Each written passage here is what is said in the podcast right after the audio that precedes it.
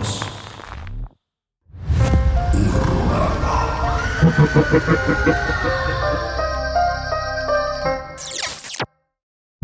Bienvenidos amigos de Horrorama, un nuevo capítulo. El día de hoy ya estamos juntos por fin, después de... Back in action. Exacto, después de por ahí atender compromisos personales, de trabajo, Un etcétera. de varias cosas ahí que Sí. surgieron en el camino y que nos Exacto. impidieron estar de nuevo juntos. Estamos aquí otra vez. Así es, y tuvimos invitados justamente para no dejarlos sin programa y además, no solo por eso, sino porque está chingón tener invitados. La neta, disfruté mucho el programa de que hiciste con Chris de canibalismo. Estuvo chido, lo- lo- se nos fue así, eh, da muchísimo, muchísimo de qué hablar. Eh, y también el que hiciste con Román, he escuchado buenas cosas al respecto. Sí, Entonces, también es un servicio para ustedes que seguramente de repente se aburren de ver nuestras carotas. Entonces, para sí, darle, para darle un poquito, poquito de, de variedad. variedad. Sí, sí, sí. En no cuanto a temas, "Ay, en cuanto a invitados. güeyes". sí, Exacto, sí, exacto. sí. Aparte, traemos gente que sabemos que pues, va a aportar algo chido, ¿no? Sí, claro. Román sabe un chorro de, Bien de lucha, de cine, de terror en general. Chris ni se diga. Entonces, también le gusta pues- mucho el cine en general, no solo el terror, y sabe también muchísima teoría de un montón de cosas. Entonces, pues digamos que los invitados, además, además de ser nuestros amigos, pues definitivamente son personas que están capacitadas para hablar de los temas. Sí, por ahí déjenos en los comentarios eh, a quién les gustaría que trajéramos o quién de nuestros amigos recurrentes les gustaría que volviera, ¿no? Hay Sí, personas sí. que nada más han estado una vez. Hay personas que piden nuevamente a Peli de la semana. Ah, pues si está viendo esto el buen peli, pues ahí que se moche Cáele, una, cáele. una invitación, una invitación al programa. Sí, sí, que le caiga, porque la neta, el pasado, que si no me equivoco fue primer temporada. Mm. Este, pues ya tiene rato, ¿no? Ya tiene, ya tiene ahí un, un ratito, un ratito, güey. Así es, así es. Eh, Saluditos. Sí, vamos con saludos, vamos con saludos. Saludos a David Zárate, saludos a Luis G, saludos a Leslie Mar, saludos también a P. Wayne. ¿Y quién más nos dejó saludos por acá? Recuerden que si Um, quieren que les mandemos su saludito, pues nada más basta ahí con que nos Sí, digan. con pon, que... pon un comentario ahí en Sí, YouTube. Sí, de eso, es este, lo ideal. Sí, ¿no? eso es la O idea, sea, la idea. Pues ya si no quieren, que no veo por qué no querrían, pero bueno, pues nos pueden echar ahí un mensaje directo, así, "Hey, pues, un saludito, ¿no? Un saludito. También saludos a Eructitos del Cine y a Enrique Osornio López. Y también, obviamente, a la familia Ledesma. Como siempre, que por ahí siempre están viendo. Entonces, pues esos son los saludos. ¿Y de qué vamos a platicar el día de hoy? El día de hoy va a estar candente, hijo, güey. Hoy va a estar más candente que comentaristas deportivos. Ajá, que, su fútbol picante en el mundial, Hoy no nos vamos a agarrar a, a- a un debate intenso, yo creo. Puede ser, sí. Puede ser, no sabemos. Vamos Sí, a ver sí. qué tal. Eh, pero tenemos tres películas. eh, muy variado. Es un tomo muy variado. Sí. Y. ¿Qué te parece si ya entramos de lleno? Empecemos, empecemos. Eh, la primera es una película que ahorita yo creo que todavía está en algunas salas. Entonces Todavía está en sí- salas, sí. Sí. la pueden cachar. Eh, en salas selectas, porque no es un estreno muy grande. La traen nuestros amigos de Cine Caníbal, a quien les agradecemos la invitación. Rifadísimos, rifadísimos. Rifadísimos. Eh, y estamos hablando nada más y nada menos que de Hatchling, una película finlandesa de 2022 dirigida por Hannah Berholm, que también hace el guion. Exactamente. ¿no? Eh, la estelarizan Siri Solalina y Sofía Heikila, que pido un eh, una Sí, atenta no. disculpa. No, no, no, no, no, somos. No, no hablamos finés, entonces, pues, perdón si lo pronuncié mal. Todos los nombres que acabo de decir, pero bueno, se hace lo que se pudo. Y bueno, estas dos personajes, estas dos personas interpretan a Tinia, que es la, la hija, que es la protagonista de, de la película, y a su mamá, respectivamente, ¿no? ¿Y de qué va? ¿De qué va Hatchling? Hatchling eh, trata de la historia de Tinia, que es esta niña, una niña eh, de una familia pues, clase media alta, si no es que... Yo, yo creo que más alta, ¿no? Porque, bueno, es que mm, también consideran el país. Es que eso, y eso es un, un punto muy importante. Es una, vamos a decir que es una familia de clase media alta de que vive en los suburbios de Finlandia, ¿no? Entonces, pues ya se imaginarán, aunque sea clase media alta, pues tiene una casa increíble, tiene una Es vida... como cuando vas al gabacho y te dicen, no, aquí vive la gente de clase baja. Y es como, no mames, quiero vivir ahí, cabrón. Sí, quiero vivir en su basurero. Sí, claro, güey. Eh, entonces, pues esto es, esto es un punto importante porque pues uno podría creer, sobre todo viéndolo desde afuera, desde nuestro tercer mundo, eh, pues un país que tiene todo resuelto, donde la vida es muy cómoda y muy fácil. Que todo se ve bonito, que todo, Todo está bonito. estructurado, este... Todo está limpio, todo está. Las escuelas son de primer nivel. Y, y creo que es una como de, las ideas que, que se vende de la familia, como de la familia perfecta. Absolutamente. Y, y que me recordó a este. a- también a cosas como de Greener Grass. Sí, últimamente siento que es un tema muy recurrente eh, en, en varias de las películas que hemos visto últimamente. Este retrato de la familia perfecta que detrás Sí. de eso esconde mucho, ¿no? También un poquito lo que vimos en el eh, gabinete de- del toro con la de. Ay, se me olvidó The el título. The Outside, exactamente. Así es. Y yéndonos más atrás, me recuerda mucho este corto brutal de Ari Aster, de The Truth About the Johnsons. Ok. Eh, que también te muestra como una familia ideal que tiene unas cosas. e- Esta es de las cosas más traumáticas que he visto en mi vida. Entonces, bueno, si, si no han visto ese primer cortometraje de Está Ari. Aster, está en YouTube. Dénselo porque está fucked up. Pero bueno, regresando a Hatchling. Eh, Tinia, que es esta niña protagonista, además de tener esta familia ideal, pues es gimnasta. Así es. Gimnasta de alto rendimiento.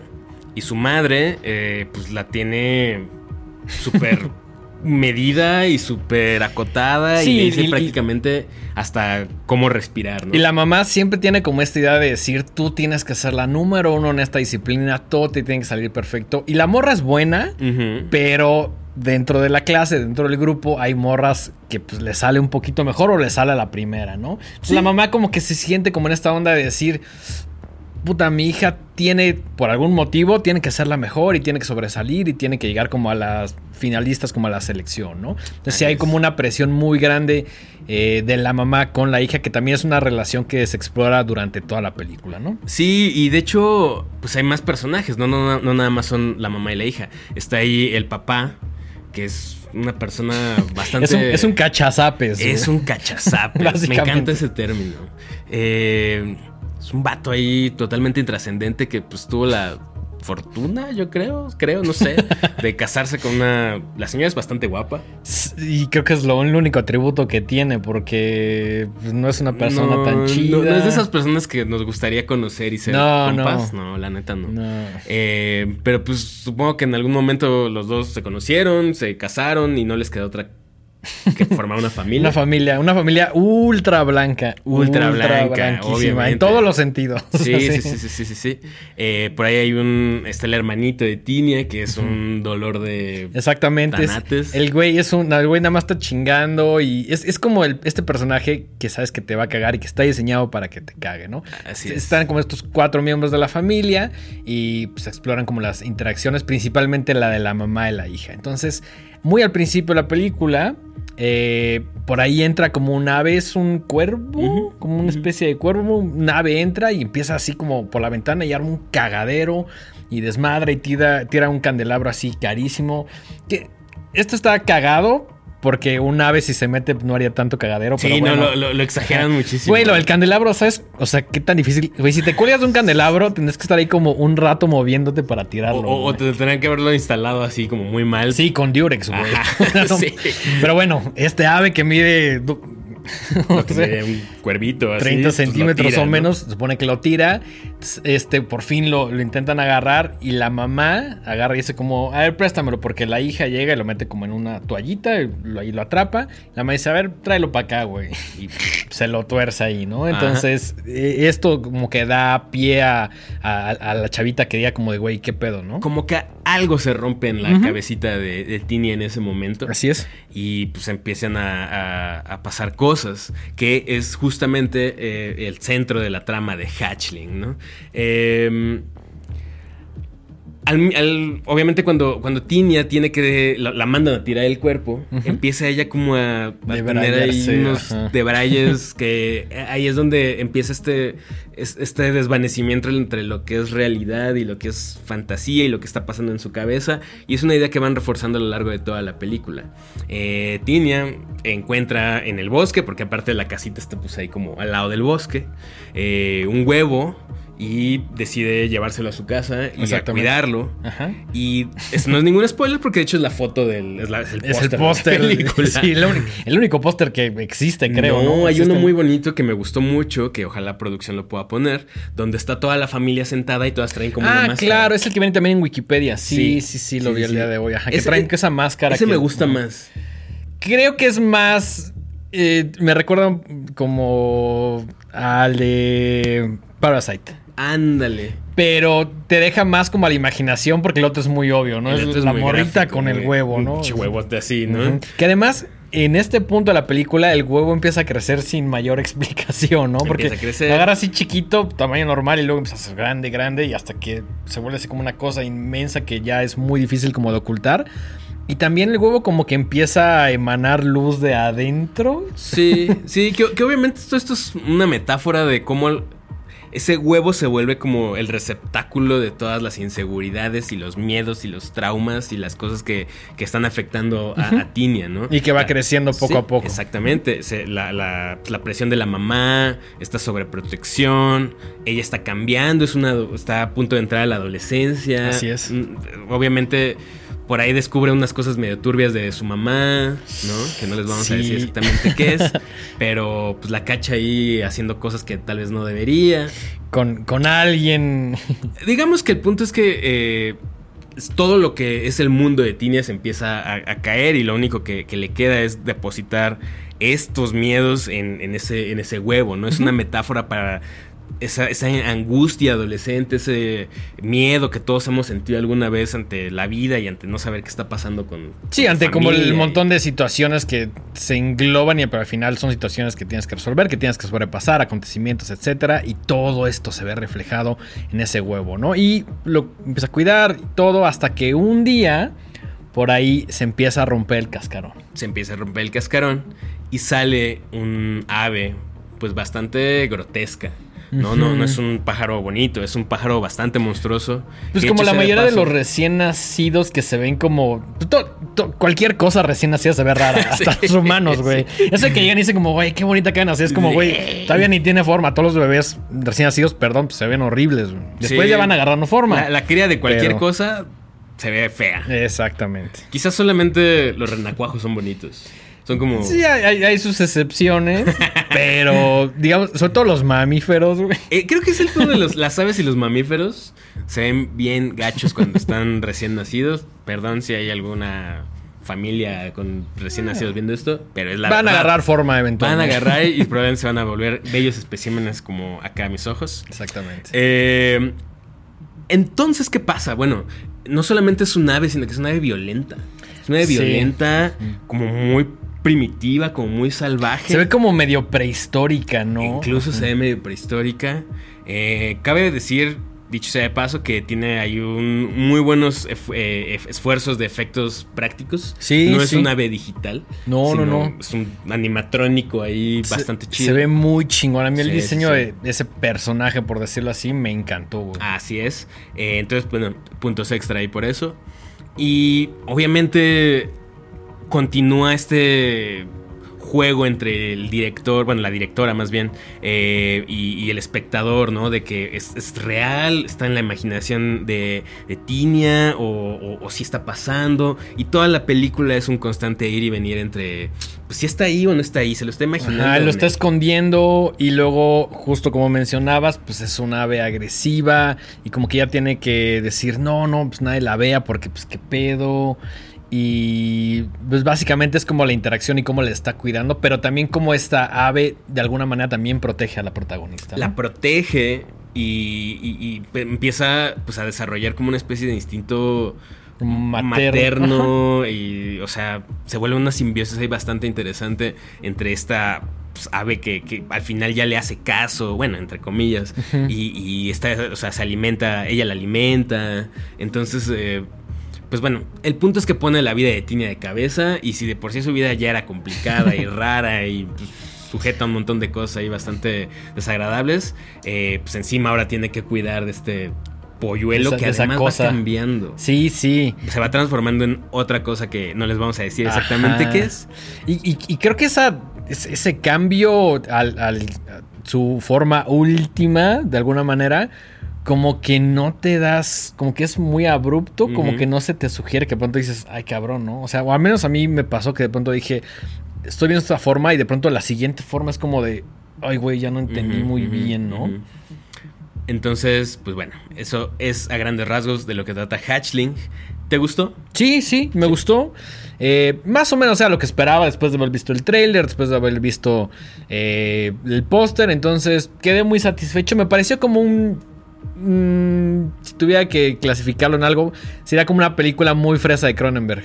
Exacto, es muy eh, body horror adolescente, con algo ahí de monstruos. Sí. A mí me gustó porque creo que es una apuesta interesante, es una apuesta novedosa. Diferente, ¿no? Diferente, Sobre todo al- al- al- ves un montón de cosas en la cartelera y esta de alguna manera es la que más arriesga dentro de cierto cine. Ajá. Pero al final. A, a mí me costó un poquito de trabajo el tema de la metáfora. Lo sentí un poquito demasiado obvio. obvio. Ajá. Sí, puede ser. Ahora, también creo que dentro de la cantidad de temas que aborda, la maternidad es uno que está muy bien llevado. Algunas cosas son un tanto obvias. Me gustó más la primera mitad. Cuando es un poco menos obvia. La segunda mitad ya se convierte como en otra cosa. Eh, el final no me desagradó, pero si lo piensas, no es un gran final. Sí, no. eh, a, mí, a mí me gustó que toca temas como el bullying, como la bulimia, obviamente el tema ahí de la sobreprotección de los Sí. padres y como eh, hasta qué punto estás dispuesto a permitir que en tu familia pasen ciertas cosas y hasta qué punto... El personaje de la mamá es yo creo que mi personaje favorito porque está loca, loca. También en cuanto a actuaciones, me atrevo a decir que es el más afortunado, ¿no? Y, y sí, el papel de la mamá es, sí es como un pedo de esta morra que además tiene su como blog. Es que eso es lo que me saca mucho de onda porque todo el tiempo está tratando de grabar, eh, tiene su blog y quiere ser como influencer y todo el tiempo está como documentando lo que pasa en su casa, pero siempre obviamente lo- lo- las partes más agradables. Sí, y, y como que medio, no forza a la familia, pero es como de, ay, sí, mira, los momentos felices. Y de pronto está como el chavito estudiando y llega y lo empuja y se ríen juntos. Y son como estos momentos que no pasan en la vida real y si pasan nadie los está filmando, pero que te ponen en cualquier cantidad de comerciales, anuncios, lo que sea, como de, ah, sí, muy aspiracional.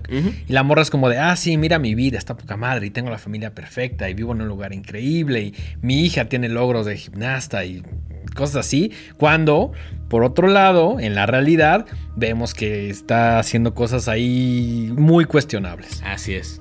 Bueno, pues ahí se las dejamos para que la vayan a checar. Esto es Hatchling, eh, película finlandesa de 2022 dirigida por Hannah Bergholm. Todavía la cachan. Sí, la todavía cachan está en algunos en cines. algunos cines. Yo creemos que va a estar pues, unas...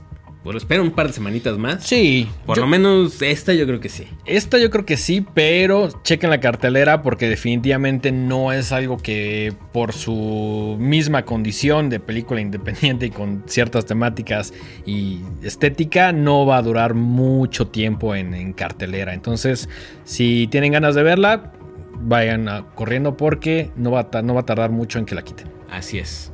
Em, ¿Te parece si pasamos a nuestra película número 2? Venga. Ah, esta es una película que estuvo haciendo mucho ruido en el círculo de gente que nos gusta el cine. Así Y es. específicamente el cine de terror. Estamos hablando nada más y nada menos que de Speak No Evil de 2022, dirigida por Christian Tafdrup. Exactamente. ¿Cómo llegaste a al conocimiento saber algo que se llama Speak No Evil? Pues eh, a lo largo del año pues voy siguiendo varios medios que cubren sobre cine y, obviamente medios especializados eh, sobre cine de terror. Eh, toda la vida he seguido a Fangoria, este, Rumor, obviamente, eh, Bloody Y, y- Disgusting. y te pareció como de. la, la vi como en varias listas, como de cosas que había que echarle el ojo. Y pues sí, o sea, ya cuando lo ves en más de una dices, bueno, a ver, ya ahora la voy a buscar. Sí, ¿no? claro, debe ser por algo, ¿no? Por Ahora, algo. antes de continuar, es importante decir que esta película no llegó a México. No sabemos si va a llegar en algún momento. Estaría increíble verla en la pantalla grande. eh, pero nosotros tuvimos que verla en el mundo del internet porque no llegó a México y no vemos señales de pa' cuándo. Mm, Entonces, estaba lo, lo suficiente ruido como para que dijéramos, es algo que tenemos. Ajá, es achis, achis, los mariachis. Es algo que tenemos que ver. Y pues justamente la vimos la semana pasada. Eh, antes de entrar en el tema de si nos gustó o no nos gustó, ¿qué te parece si comentamos un poquito de qué va? Por favor, mi dengue. Va, pues básicamente son dos familias. Una que es de Australia y... mm, No, de hecho, una es danesa y la otra es holandesa. Exactamente, daneses y holandeses y se conocen en la Toscana, Exacto. justamente ahí en, la maldita Toscana. En la maldita Toscana. Ajá. Este, ahí como en unas vacaciones y pues empiezan a llevarse bien y como que durante el viaje conectan mucho, ¿no? Siendo los holandeses muy diferentes de los daneses, ¿no? o al menos es. la película plantea esa como una diferencia muy, muy grande, ¿no? Para nosotros yo creo que sería como, son exactamente lo mismo, ¿no? Sí, los ves y dices, son europeos tal cual, ¿no? Son o sea, da igual si es alemán, si es francés, sí. Digo, hay sus diferencias, pero bueno. Obviamente, no, obvio- Eh, obviamente. siendo o planteando que los daneses son personas como un poquito más sobrias y los holandeses pues, son como un poquito más desmadrosos o más libres de alguna manera, ¿no? Así es. Entonces se conocen las familias, se empiezan a llevar bien.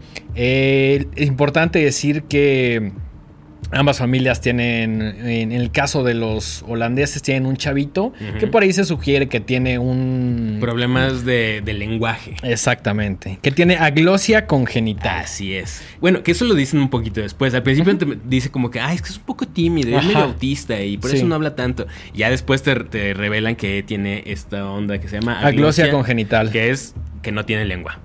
O que tienen menos lengua de la que de debería tener, ¿no? Exactamente. Entonces, pues ahí como que están interactuando y son de alguna manera como familias que se llevan chido, acaban el viaje, cada quien regresa a su propia casa.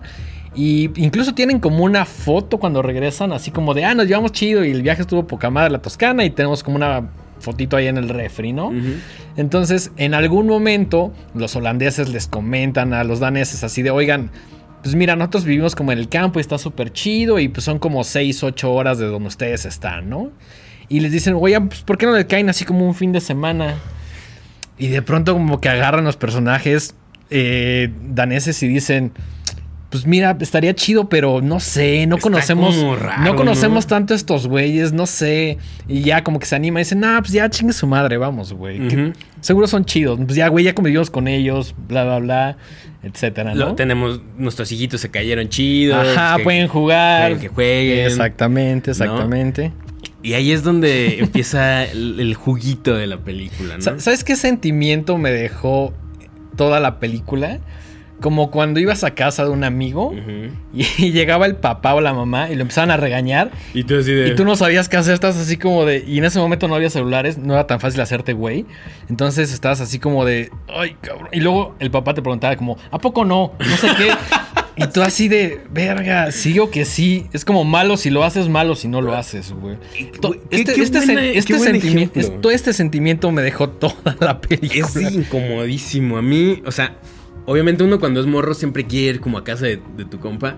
Pero cuando empiezas, o sea, tú conoces a tu compa en la escuela, ¿no? Sí, Y y, a la familia como de cuando van por ellos o... Ajá. O sea, convives con ellos cinco minutos. Pero ya cuando te metes en su casa y en su intimidad y que luego tienen como costumbres que a lo mejor para tu compa es lo más normal del mundo, pero para ti es como raro.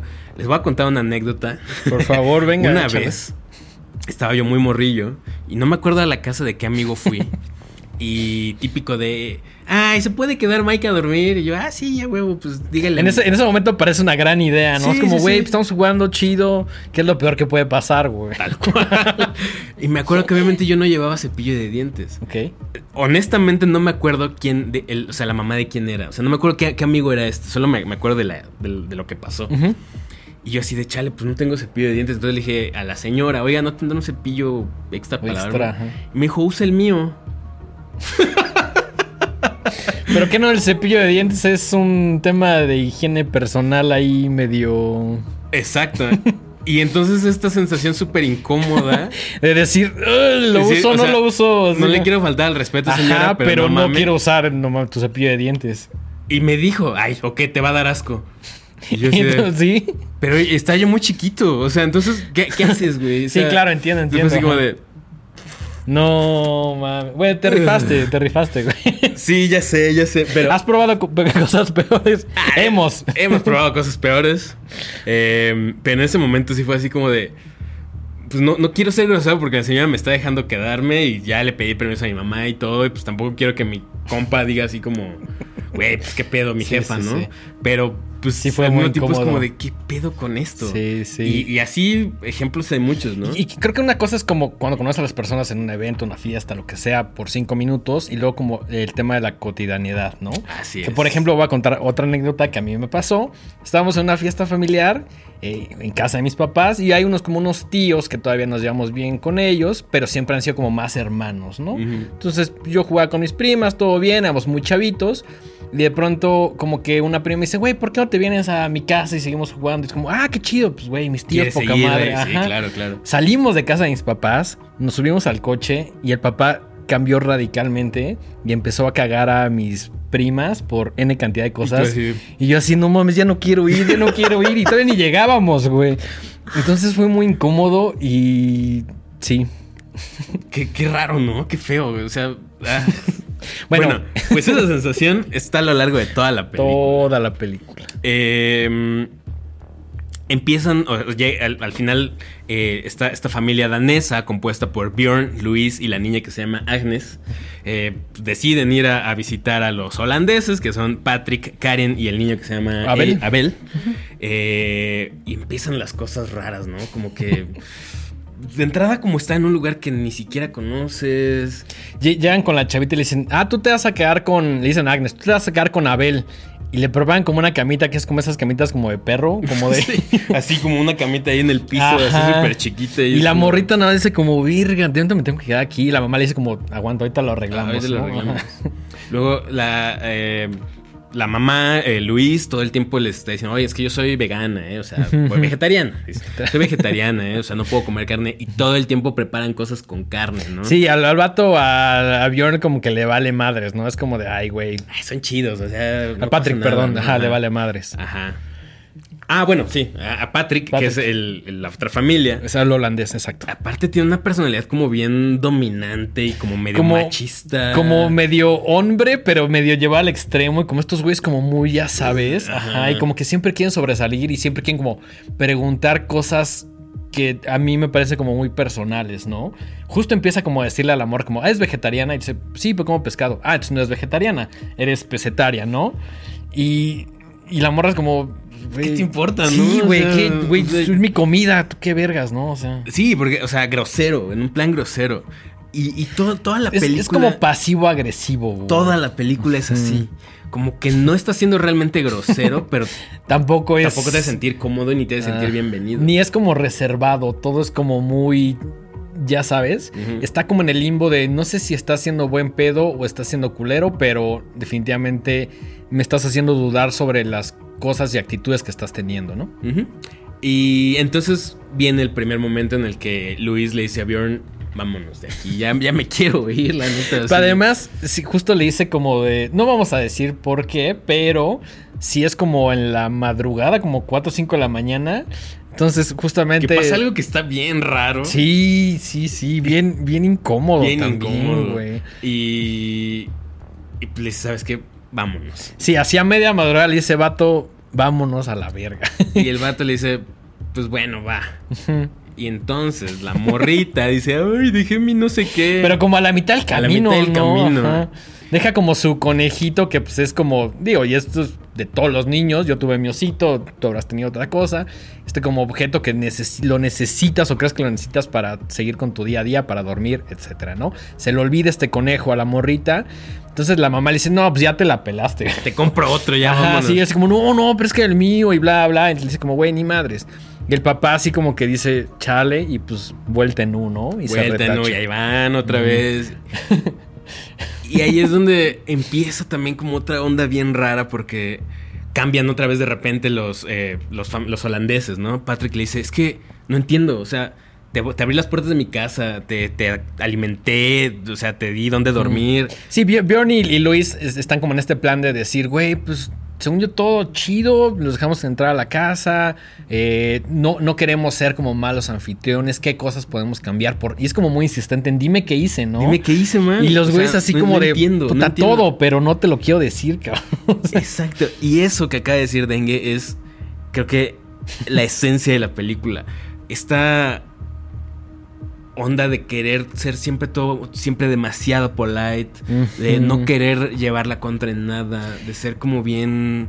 También hay como ciertas actividades que uno hace que otra persona conocida o que acabas de conocer no hace. Entonces, cuando intentas como integrar estas actividades o pueden hacer sentir incómodo a la otra persona, ¿no? Es como si vas a una familia donde a todos les gusta el fútbol americano y tú tienes la fortuna de ir un lunes y está el Monday Night Football y tú estás así, te dicen como, güey, vamos a ver el fútbol, está poca madre. Y tú así de, verga, este, preferiría estar viendo una película de terror o no sé, cualquier cosa, ¿no? Entonces, es como esta distancia que tienen como entre las costumbres y las actividades que hacen y cómo se intentan medio empalmar en las familias, pero definitivamente no ocurre, ¿no? Regresan y ahí es cuando de alguna manera Bjorn y Luis como que les dicen, güey, quédense otra vez, ¿no? No, Bjorn y Luis son los daneses. Exactamente. Ajá, exactamente. Yo, yo, estoy- yo estoy igual, yo tengo aquí mi guía porque también no me acuerdo, o sea, tengo... Güey, ve, ve lo que hizo aquí, güey. Bjorn y Luis, Daneses. Patrick y Karin, holandeses. Por eso yo también, Sí, estoy sí, así sí. como de El- el Carl mío- negro. Lenny blanco. Yo tengo daneses palomita, holandeses tachecito, así de quiénes son los buenos y quiénes son los malos, porque se- Exactamente. se me olvida. Bueno, los holandeses, que son los anfitriones, los que se portan de la verga, que según ellos no se portan de la verga, le dicen a los daneses, a Bjorn y Luis, güey, quédense otra vez. Y estos güeyes agarran y dicen, oh, pues sí, güey, seguramente van a cambiar de la noche a la mañana. Y además, justamente Bjorn les, les- perdón, Patrick les dice, güey, hoy la vas a pasar chingón. Así como muy convencido de, cuando te despiertas y dices, güey, hoy va a ser un gran día. Hoy va a ser un gran Así día. lo convencen. ¿Y sabes qué es lo más raro?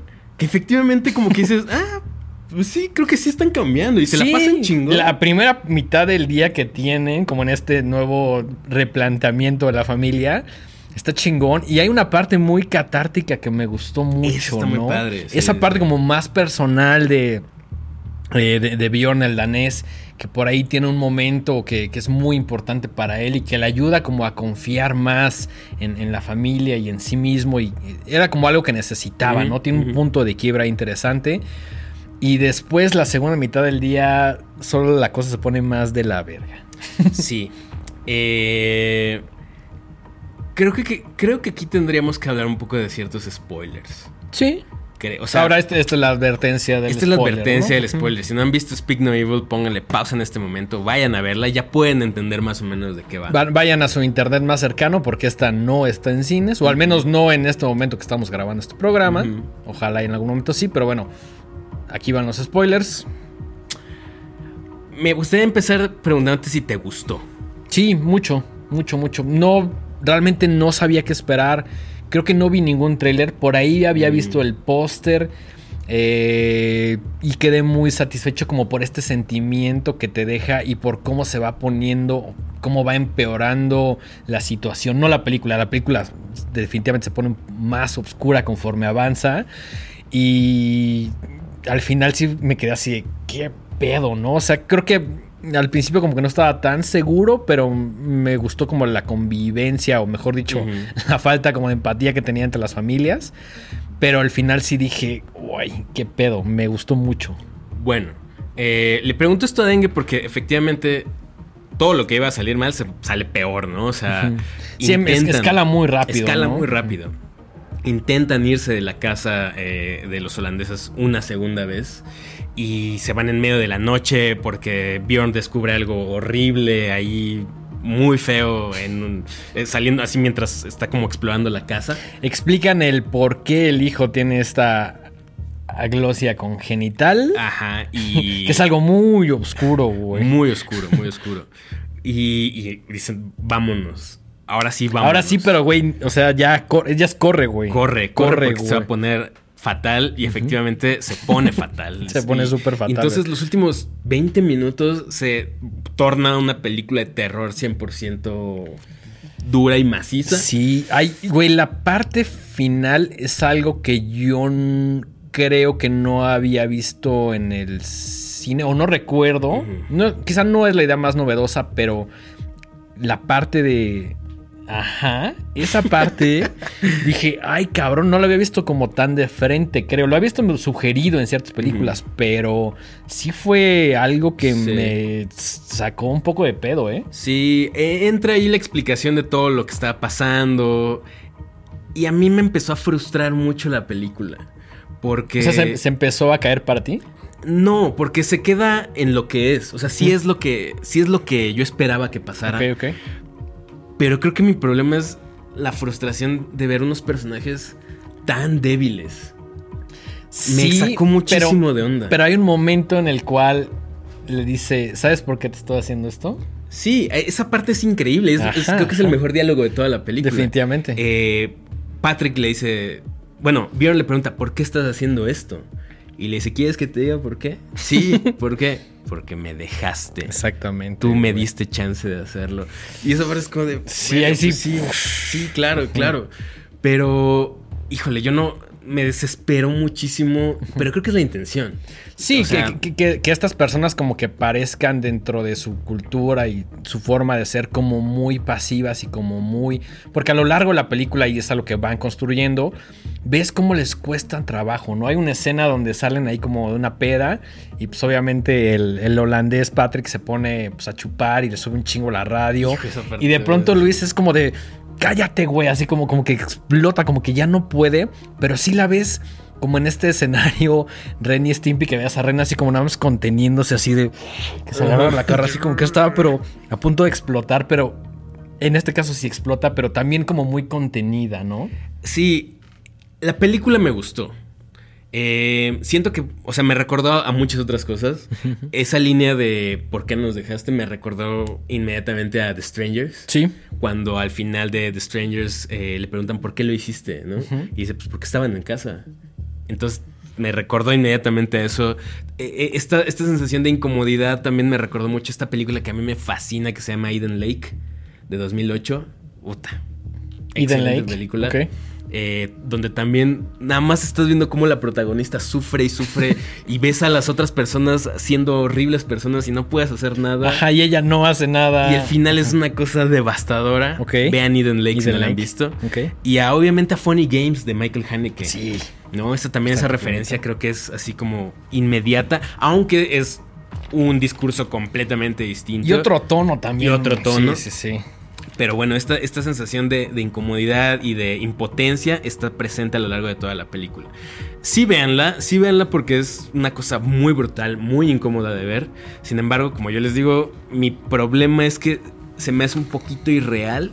Tal vez, tal vez no, no logré empatizar eh, con el tono de los actores de la, de la, familia protagonista, de, los, los daneses, de Bjorn y Luis. Exacto. Siento que están frente a situaciones donde cualquier persona hubiera actuado distinto. Ok, como que sientes un poco irreales los personajes. Un poquito. Ok, ok, Un poquito nada más. O sea, y eso me sacó. O sea, para mí eso le resta un poco de puntos. De acuerdo. Pero bueno, véanla y déjenos en nuestros comentarios eh, ¿Sí? qué opinaron, si les gustó, si sienten esto mismo o si. Fíjate que de las tres que estamos comentando en este programa fue la que más me gustó. Ok, ok. Yo creo que es la que la segunda que más me gustó. Ok, ok. y bueno, entonces, eh, Speak No Evil 2022, dirigida por Christian Tafdrup. Véanla en el mundo del internet porque no la vamos a ver en otro lado. Quizá y mm, venga en algún momento, la traigan, o también es probable que en algún momento esté como en YouTube, porque luego sí me ha pasado que la busco en YouTube, está como para renta o compra, a un precio bastante módico, entonces búsquenla primero legalmente y si no, pues ya... Pues recurran, a, otras instancias. al Festival Internacional de Torrentino. Así es. Y bueno, ¿te parece si pasamos a nuestra tercera película? Venga. Ok. Em, esta película acaba de estrenarse la semana pasada. Digamos que es la película de temporada, ¿no? Pues sí. Yo, yo mm. sí vi que había muchas personas comentándola. Hay mucho hype. llegó a México. Eh, es que tiene hay una apuesta muy fuerte detrás, ¿no? Así es. Eh, estamos hablando nada más y nada menos que Bones and All, que aquí le pusieron hasta, los huesos. 2022, eh, dirigida por Luca Guadagnino, que como ustedes saben, nosotros le tenemos ahí cierta tirria por esa cosa horrenda llamada Suspiria. Es correcto. Pero no vamos a hablar de Suspiria en esta ocasión. Eh, tal vez al final. Eh, Luca Guadagnino es ahorita de los directores pues más eh, hypeados, más famosos. Viene de hacer esta película súper exitosa que sinceramente yo no he visto porque no me llamaba tanto la atención la historia, eh, que se llama Call Me By Your Name. eh, protagonizada también por este ultra famosísimo Timothée Chalamet. Luego en 2018 hizo Suspiria, su adaptación de Suspiria. Tiene por ahí otras cosas, tiene muchas películas, muchos eh, cortos, tiene un- incluso una serie, tiene una película que se llama I Am Love de 2009, un documental sobre Bertolucci. Entonces, pues es un personaje bastante prolífico. Sí, que ya lleva rato y que desde hace que será como unos. Yo creo que desde Call Me By Your Name, como que empezó su popularidad un poquito más. Yo ahí lo ¿no? conozco, yo ahí empecé a oír su nombre. Sí, yo también. Antes de eso, yo no, no, tampoco tenía no ni idea. Creo que fue la película que lo llevó como un plano un poquito Sí, más internacional. Por ¿no? mucho, por mucho, por mucho. Eh, y bueno, tiene por ahí planes de. yo leí por ahí que tiene planes de hacer su adaptación de Lord of the, de Lord of the, The Flies Flies. Oh, por Dios, no. y de Scarface. Oh, por Dios, tampoco. Pero bueno. Eh, está protagonizada por, como ya les mencionamos, Timothy Chalamet, eh, Taylor Russell, que tal vez recuerden por una película muy bonita de A24 que se llama Waves. Waves. y por Mark Rylance. eh, que también hace un papel ahí muy interesante. Hay un, paí- un par de cameos interesantes también. Sale Jessica Harper. Sale Jessica Harper. Y sale Chloe Sevigny. Sale Chloe Sevigny, que esa fue una gran sorpresa. Una gran sorpresa, gran sorpresa. ¿De qué va Call Me? Digo, ¿de qué, ¿de qué va? By Your- No, ¿de qué va Bones, Bones All? and All. Te Bones cedo la All. palabra. Es una historia de una chica. Está ambientada en los 80 si Sí, en los no 80, recuerdo. ajá. Eh, ah, bueno, cabe mencionar que esta película es una adaptación. Es una adaptación libro, ¿no? de una novela de una chica llamada Camille de Angelis, eh, que ganó incluso varios premios porque eh, pues, tu- tuvo bastante revuelo, sobre todo en el círculo de eh, jóvenes adultos. O sea, no es, es este como género que no es ni tan adulto, pero tampoco es para niños. Ajá, como ¿no? medio Adolescente. adolescente. Ok. Entonces ganó, ganó premios de eso y pues, Luca Guadagnino la adapta. Entonces regresando a, a la temática, eh, la película está protagonizada por eh, Taylor Russell que interpreta a Maren. Maren, muy empezando la película, te dan a entender que tiene una condición de canibalismo. Lo tratan tal cual como una condición, no es como un fetiche ni nada, es como una especie de condición que te obliga a tener que estarte alimentando de carne humana. Así es. Eh, desde los primeros cinco minutos Sí, esto eh, queda. empieza, sí, eh, y te lo plantean desde el principio, esto no es ningún spoiler, incluso, pues es el- la, la temática de- del trailer incluso, ¿no? O sea, si ustedes ven el, el trailer, pueden des- eh, saber más ¿Qué, o menos qué por tanto dónde va. cuenta el tráiler? Yo no lo vi. Lo vi hace mucho y la neta no me acuerdo muy bien, pero Ok. como que dije, ah, pues a ver qué onda, ¿no? Yo sinceramente iba con toda la intención, bueno, ahorita, ahorita pasamos a eso. Ahorita, Ahorita pasamos a, pasar. nuestros puntos de vista. Ahorita pasamos a Sigamos puntos con, con la historia. Eh, entonces huye, huye de su casa, huye de, de su familia, por así decirlo. Y eh, en el proceso de estar eh, huyendo, pues se encuentra con Lee, interpretada por Timothy. Y pues, se reconocen como ambos personajes caníbales. Eh, y entonces empiezan una serie de eh, situaciones a lo largo del país. Van recorriendo Estados Unidos en una camioneta. Y pues tienen que. La, la historia va de que van buscando a una persona en específico y sus encuentros con diferentes otras personas eh, a lo largo de, de este viaje que hacen. Em, aquí es donde la cosa se va a poner interesante. Dengue la detestó. Así. Sí, La sí, odió. sí, sí, sí. Y yo la amé. Y, y me encantaría saber por qué la amaste, güey. Y me encantaría saber por qué la detestaste. Perfecto, perfecto. ¿Quieres Eh, empezar tú? Am, déjame ver si tengo algo más que decir antes. Eh, bueno, sí. Yo iba muy sesgado por. por o sea, en, en primera porque no vi Call Me By Your Name. La, ahora la, la quiero ver. eh, y porque me cagó Suspiria. Que esto ya lo hemos mencionado muchas veces. Entonces yo Hay iba. un sticker que lo recuerda. Tenemos un sticker que lo avala. Eh, entonces yo iba muy con la intención de que iba a haber una porquería y a seguirle tirando basura a, Y así fue. a, a- a Luca Guadagnino.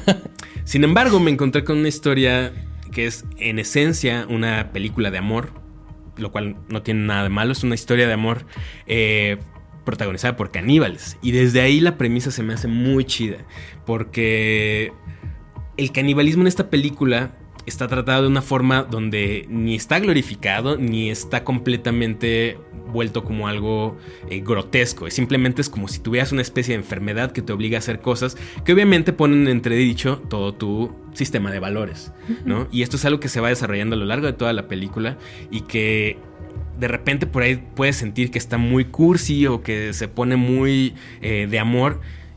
Pero cuando recuerdas que todo esto está motivado por una búsqueda de dos personas que tienen esta situación de ser caníbales, pues dices, ay güey, entonces todo el tiempo para mí fue este estar yendo y viniendo entre la situación de soy caníbal, pero tengo que hacerlo porque si no me muero, porque es una condición, porque no es algo que haga, por placer, sino es algo que, mi cuerpo me está pidiendo. Eh, y además todo eso está puesto en un eh, contexto de una Norteamérica rural bastante interesante. Por ahí me recordó muchísimo a una de mis películas favoritas de toda la vida, que se llama Badlands, de Terrence Malick, que no sé si la has visto. Película hermosísima.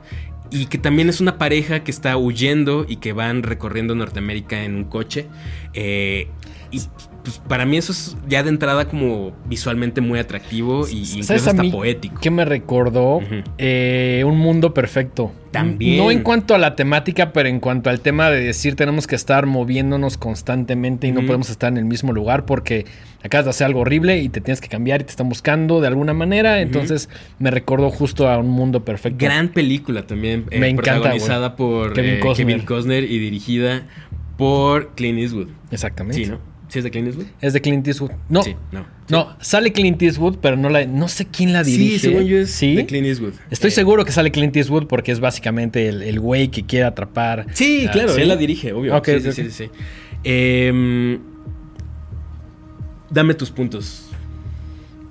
Empieza con lo, las cosas que te gustaron. Ya dijiste algunas. Ok. Pero me gustaría escuchar más, si es que hay más. Pues es que ah, me gustaron muchísimas cosas. Eh, el papel de Mark Rylance como el, antagonista me fascinó. Yo creo que es de los antagonistas más memorables de las películas que hemos visto últimamente para mí. Ok. Me encanta su papel. Eh, me encanta cómo eh, van explicando poco a poco en qué consiste eh, tu condición de caníbal, ¿no? O sea, como incluso sin llegar a ser algo como completamente fantástico, te dicen, bueno, es que nosotros podemos identificarnos por el olor. Entonces por ahí hay como esta onda de reconocer a los mismos de tu clase, que, todos son como personajes medio marginales, ¿no? Por ahí hay gente que... Eh, pues e, este personaje de Mark Rylance que se, que se llama Sully, pues es como una especie de vagabundo que anda recorriendo Norteamérica. El propio Lee, eh, pues es un adolescente producto de una familia disfuncional que también anda huyendo de muchas cosas. Eh, Maren es afroamericana. Entonces siento que mucho de, lo, de, la temática de la película es eh, cómo se relacionan las personas que están huyendo de cosas. ¿no? Hay, eh, hay, como una metáfora, podría considerarse, entre el canibalismo y lo que podría ser ser afroamericano, tener tendencias homosexuales ser pobre, ser de clase baja, venir de familias destruidas, ¿no? Y como todo el tiempo es estar huyendo de eso, pero cuando tienes a alguien que comparte contigo ese dolor, pues la, soledad es mucho menos. Ok. ¿no? Entonces para mí se me hizo una historia muy bonita, pero aderezada por una, eh, o sea, una situación de canibalismo. Entonces ahí es donde para mí se vuelve muy interesante porque todo el tiempo te está contrapunteando con, o sea, pues sí, tengo que alimentarme, pero para alimentarme tengo que matar. Y para matar, obviamente hay un montón de cosas. Eh, sí, que tienen que hacer. Que tienes que hacer. Y hay gente que tiene. O sea, incluso ellos como caníbales tienen. Cada personaje su, código de, valores. Sí, hay es, hay uno que dice, yo no hago estas cosas, pero hay otras personas que hacen, que sí la hacen, ¿no? Y cada quien es muy personal. Así es, hay una escena donde tienen que asesinar a alguien para comerse y pues resulta que tienen una familia y la familia lo está esperando y entonces aquí entran como en un drama y en un como, híjole, es que no debíamos hacer esto. Pero el otro Sí, como él es una persona inocente, pero también es como de, güey, tengo que comer y... Ajá. Sí, el, el tema de los valores es, es como una pregunta constante en toda la película, ¿no? Eh, entonces, bueno, además la, la cinematografía me encantó. Se me hizo visualmente muy, muy chida. Eh, las escenas de violencia incluso están tratadas de una manera muy fina. No son ni completamente Gráficas. eh, gráficas o exageradas. No es una violencia exacerbada, sino que es como muy realista hasta cierto punto todas las escenas de, de violencia, pero tratadas con una, un lente muy fino. O sea, al final del día me queda claro que, que Luca Guadagnino tiene un ojo muy chido para hacer estas cosas. Eh, la música me gustó mucho, la neta, el soundtrack eh, tiene un par de momentos ahí que me gustaron muchísimo y el score de Trent Reznor con Atticus Ross se me hizo finísimo. Entonces, bueno, eh, ahorita Dengue nos va a dar sus puntos, pero no solamente, y aquí me vas a odiar un poquito, pero no, te odio, solamente... Es tu opinión, es tu opinión, está bien, es. la voy a respetar, güey. No solamente me gustó, yo creo que es de mis, fa- mis favoritas del año. Yo creo que va a estar entre mi top 5 del año. Ok, Entonces, ahora me gustaría que me dijeras por qué no te gustó. ok. Hice una breve lista de cosas y antes de empezar, no vamos a llegar a un acuerdo en esta. Nunca. Y no, y no pasa nada. No, no, no. Generalmente estamos de acuerdo, tenemos gustos muy similares. Pero creo que este sí es uno de esos puntos que sale del, del- diagrama de Venn, ¿no? Está, Está- como. Estaba yo así, ya quiero que sea hoy, porque muero. O sea, me acuerdo que.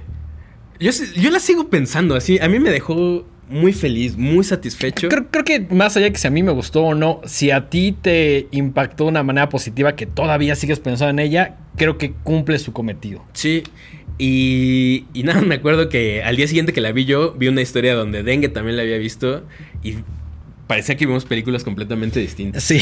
Por favor. ok, había dos grandes advertencias, dos grandes red flags en, en ese póster de All. El primero siendo Lu- Luca Guadagnino y el segundo, pues el Timoteo este que tampoco me cae nada bien. Eh, espera, espera, espera, espera. Yo no he dicho nada. Ahí te va. La lista de cosas de por qué a mí no me gustó. No tienes que estar de acuerdo. Podemos debatir algunas. Desde los primeros cinco minutos te arruinan toda la película porque te dicen, güey, ya es de caníbales. Ah, ok, chido, ya entendí que es de caníbales. No te lo va sugiriendo, no lo va revelando conforme va pasando la historia. No es como, ah, cinco minutos, ah, ok, es caníbal. Ah, ok, bueno, va. Música de Trent Reznor y Atticus Ross. Estoy seguro que Trent Reznor le dieron un barototote por hacer su trabajo más chafa a mi gusto. Eran, es un sintetizador, un acorde de guitarra, pasa una escena, sigue el sintetizador, otra acorde de guitarra. Puta, me pareció, o sea, yo no sabía de qué era la música hasta que la terminé de ver y dije, espero que Trent Reznor esté en su casa diciendo, me pagaron un barote por algo que pudo haber sido una canción muy mediana de un proyecto como el Ghost que salió hace como más de 10 años. La música a mí me parece lo peor. Y incluso las cosas de música que ponen, como hay una escena de Joy Division, que cuando empezó a sonar dije, verga, güey. Así o más obvio. Yo no me lo esperaba. Porque no, Ahí- te va. Ajá. ¿Cuántas bandas de post-punk dark wave conoces? Un chingo, pero. No sé, es que. Ahí, ahí- ahí te va, ahí te va. ok, Continúa, continúa. continúa. Entonces, de pronto, creo que mi problema principal es que todo es muy obvio. Y entonces tienes como esta escena en el coche y empieza la canción de Joy Division y dices, ah, pues va. Siento que es más como una, como cosas y referencias obvias. El vato trae una playa de los Thundercats, como, ah, sí. O sea, todas las referencias me parecen muy obvias. Me pareció más como si agarraras cierta estética de Tumblr y le hicieras como una película. Me pareció que todo era muy obvio y todo era muy complaciente con el público, ¿no? Eh, eso en cuanto a la música. Eh, siento que romantiza algunas cosas de este amor de, ah, sí, nos peleamos y te mando al diablo y, oh, no, de pronto regresamos y nos amamos muchísimo. Como esta idea del amor romántico a mí ya no me parece muy contemporánea, eh, ya no me gusta. y creo que es el tipo de discurso que se ve, ¿no? Es una película que definitivamente me habría encantado en otro momento de mi vida. Creo que tampoco soy el target. Creo que es una película que está pensada para un público más joven. Yo ya soy un señor de treinta y tantos, no conecté con la película. Eh, es innecesariamente larga, güey. Sí, es un poco larga. Sí, es un poco larga. O sea, conforme, conforme, iban pasando de estado a estado, yo decía, puta, todos se ven igual o cada uno se ve más jodido que el otro y no sé a dónde van. Pero creo que, y aquí van los spoilers, el, punto que me pareció más estúpido y donde ya de plano me perdió es como en la, ¿qué será? Si la divides en tres, como en la segundo tercio de la película, hay un momento donde dicen, bueno, ¿y qué tal si ya tenemos una vida normal, y empiezan como a tener una vida normal y es como que no todo el punto es que no podías tener una vida normal por la condición que tienes.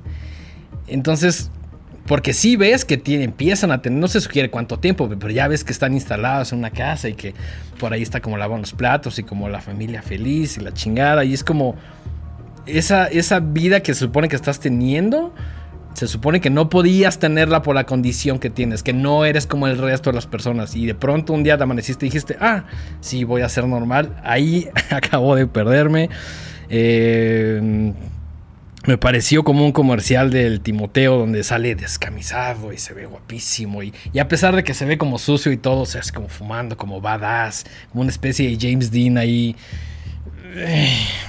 Híjole, no, no, pude. O sea, conforme ya pasaron la película, yo solo decía, puta, quiero salirme, O sea, y hace mucho, no, creo que desde Swiss Army Man no quería decir, se acabó esto, me voy, güey. O sea... Swiss Army Man, qué porquería, eh. Algo así me sentí con, o sea, hasta Suspiria, hasta prefería ver Suspiria que, volver a ver Gonzalo, güey. Wow. Ahora, hay, eso es todo lo que no me gustó. Las cosas que sí me gustaron, la foto está increíble. Eh, que aparte la, grabaron en 35 milímetros. Digo, detalles técnicos ahí. Está padre, está padre eso. Sí, le, doy. Los títulos, los, o sea, todo el diseño de la película es de Peter Saville. Que tal vez recuerden porque hizo todas las portadas de Factory Records, como las más famosas de Joy Division y las de New Order. Eh, datillos ahí que no, no. A mí me gustaron, pero son ñoñadas. En general tiene una, una buena estética. Es, la fotografía está muy chingona. El, Luca Guaño, como dices, sí tiene el ojo. Mi problema es todo lo demás. y, de pronto se vuelve como una película que no tiene como ningún sentido. No porque tenga que tenerlo, pero por ahí te dicen como de, ah, sí, vamos a buscar a la mamá. Y llegan y encuentran a la mamá. Y la mamá, obviamente, intenta atacarle, intenta comerse. Y es como de, oh, no, mi mamá. Y se van. Y el final también me pareció la cosa más chaqueta de este mundo, Híjole, no sé entre, entre que es obvia y es complaciente y es, es un drama, pero ni siquiera es un buen drama a mi gusto. Y el tema del canibalismo... Ah, creo que sí hay como cierta finura en cómo lo llevan en cuanto a que no es muy gráfico. Mm. Eso me gustó, que no es como tan... No pretende ser una película de gore o que tenga como esos elementos. Mm. Pero me pareció como vamos a juntar estas dos cosas que parece que no tienen nada que ver, pero al final gana como la parte de la cursilería y como del romance. Y, ah, yo sí, de plano, no pude, Ahí está mi lista larga de cosas que me gustaron. una muy breve de cosas que sí me gustaron. Pero no les voy a decir que no vayan a verla. ¿Mm? Vayan a verla y vayan a verla. puntos de vista. Yo quiero ahorrarles 100 pesos. Yo quiero que inviertan 100 pesos en una de mis películas favoritas del año. Exactamente. Entonces, creo que más allá de nuestra opinión, queremos escuchar la opinión de todos los que están viendo este video o escuchando este podcast y que nos digan después de haberla visto si les encantó o no. Yo definitivamente la detesté. Creo que todo lo que he visto últimamente es con lo que menos conecté. Yo, Tú fuiste lo que más de las cosas que más conectaste. También creo que tiene que ver. un poquito sesgado por el odio hacia Suspiria. Yo, iba con ese. De alguna manera sí, pero ¿eh? dije, a ver. Y se lo comenté a una amiga. Le dije, a ver, voy a ir a verla con la mejor intención. Quiero que. Siempre voy al cine queriendo que me guste lo que voy a ver, güey. Y acá lo intenté y no. Y pasaba el tiempo y pasaba el tiempo. Y honestamente sola padecí, güey. También creo que depende mucho del momento de tu vida en el cual estés viendo. Ah, ok. Creo que eso puede influir un poco. Bueno, pero eso aplica para el arte en general. O sea, Claro, claro. Y también es como lo dije hace ratito, si lo hubiera visto en otro momento de mi vida, en uno mucho más joven, probablemente me hubiera gustado una la película. No es el caso. Pero estoy seguro que es una película que va a gustar mucho, o que creo que va a gustar mucho a una audiencia más joven. Pues yo he escuchado igual de. de... ¿Has escuchado a alguien que no le gustaron? Sí, así. Que no, no, o sea, que la, la odiaron. Yo también he escuchado comentarios muy divididos. Es una película muy divisiva. Pero eso me gusta también. Me gusta cuando Sí. la- una película o la amas o la odias. Sí. Y que estás dispuesto a morir en esa colina. Exacto, así. exacto. Sí, a, mí- a mí no hay manera de que... hay- incluso llega a Tren Reznor y me dice, güey, lo más cabrón que he hecho, le diría... "Pues, pendejo, Ah, bueno, sí, güey", me queda claro que no es lo más cabrón que haya hecho Trent Reznor, ¿no? Pero bueno, o sea, la- la- a, mí, a, mí, a mí el score sí me gustó. O sea, por sencillo, por minimalista, por... Pero, pero el score, ¿no te pareció en algún momento que era como medio... En esta fórmula de como de novela... Que de pronto están así como juntos y dándose un beso y suena como una guitarra. Y luego en silencio se dan el beso y luego suena la otra guitarra. Pues sí, pero no me molestó. Incluso, por ejemplo, hay una escena que me encantó donde están en una fogata y conocen a otra pareja de caníbales. Que aparte es una pareja muy chida porque son como hillbillies. Y pasa una de las cosas más interesantes para mí de la película, que es donde eh, uno de ellos dice, es que yo no nací con esta condición. Yo... Bueno, de hecho lo está platicando la otra persona, ¿no? Dice, es- él no es caníbal natural. Él me descubrió un día comiendo y le llamó este pedo la atención y ahora lo estoy enseñando, ¿no? Y la música ahí, no sé si la recuerdas, pero... Hay, hay- hay unos momentos donde la música sí es- está bien. ¿Sabes qué sí me gustó mucho, mucho, mucho? Cuando el papá eh, le deja como la grabadora y ella la va escuchando y, y- y va escuchando como justamente la voz del papá explicando ciertas cosas que ella no tenía tan claras. Eso, aunado al tema del viaje, la carretera, esa parte sí me gustó mucho. Es que además tengo un soft spot ahí por las películas de road trips, pues estos coming of age donde los personajes son muy adolescentes. Bueno, eso sí es muy cierto. Sí es una película, pues tal vez enfocada para... Bueno, no sé, ni siquiera... ¿Público más joven? No, no sé, ¿No? ¿No? sé, porque yo, yo la disfruté igual y creo que puedo saber, o sea, puedo discernir cuando una película está enfocada hacia un género, bueno, hacia un sector más joven. Joven. Yo, yo creo que des- desde que escoges a un Timoteo Es que hasta eso es interesante, porque en la película anterior de Call Me By Your Name, el protagonista también es Timothy Chalamet.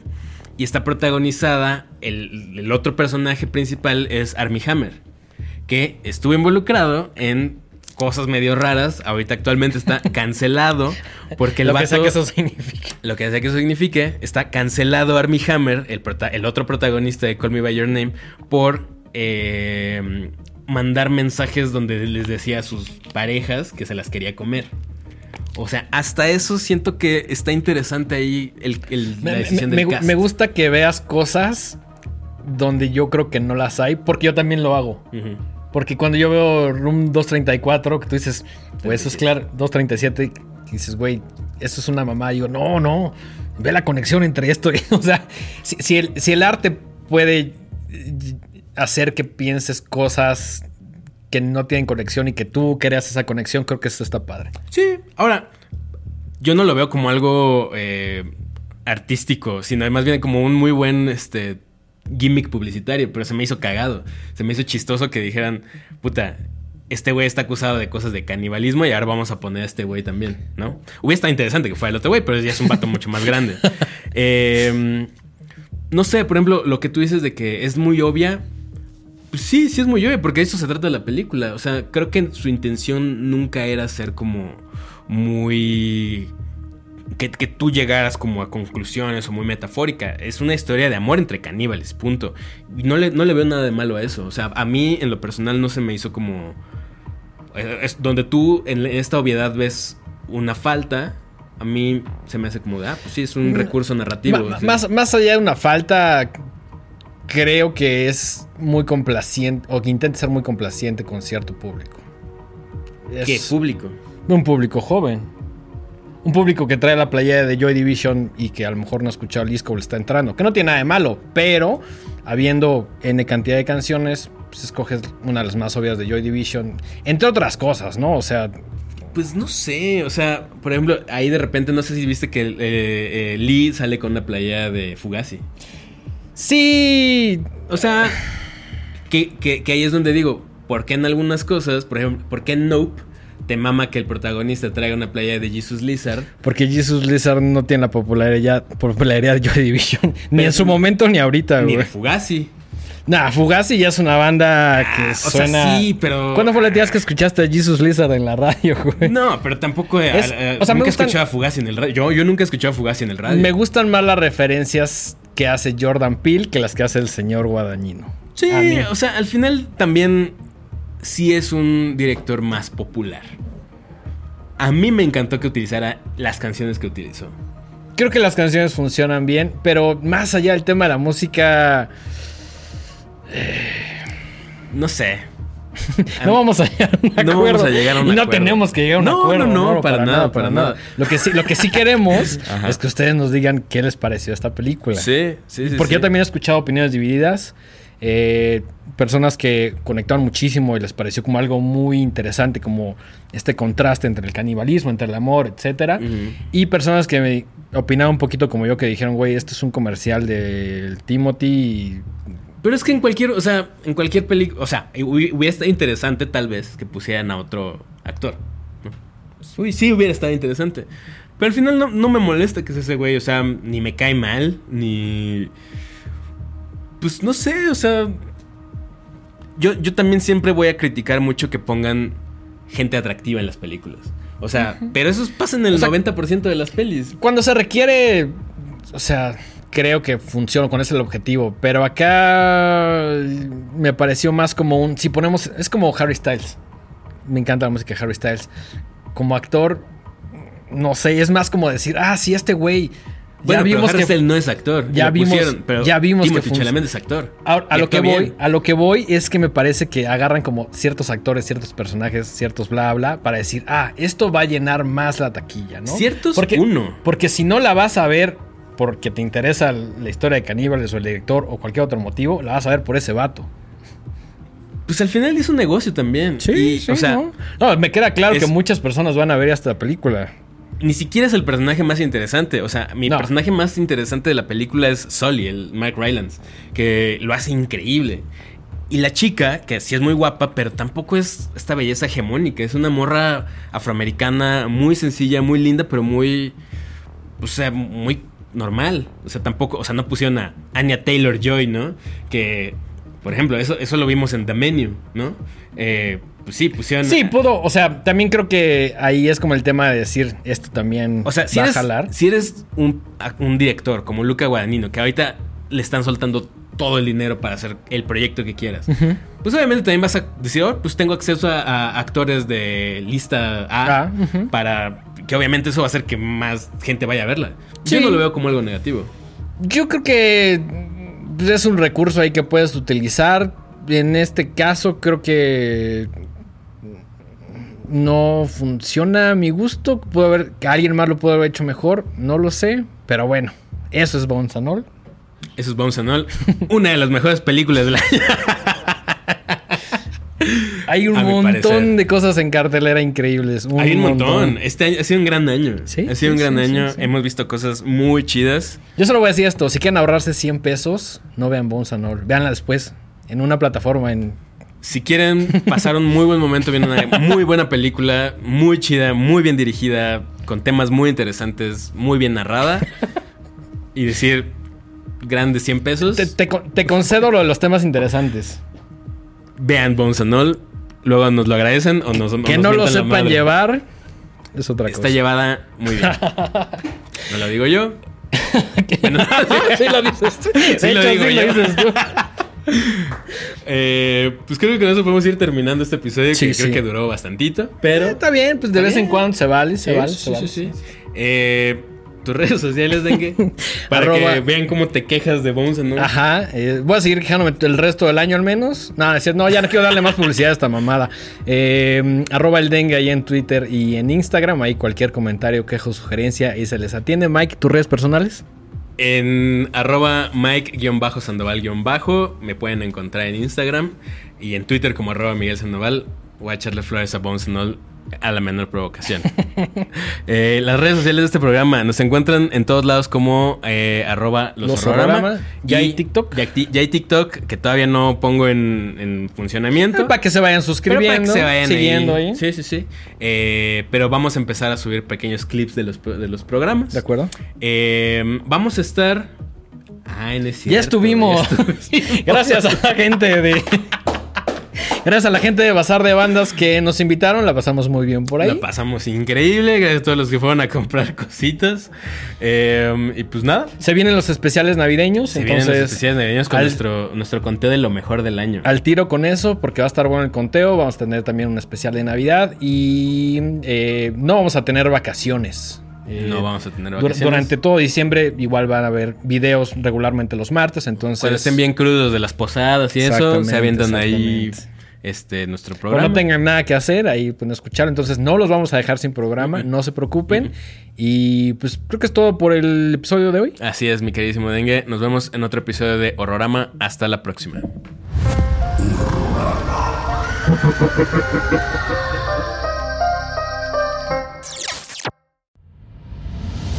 Esto fue una producción original de Podbox. Suscríbete y escúchanos en todas las plataformas de podcast.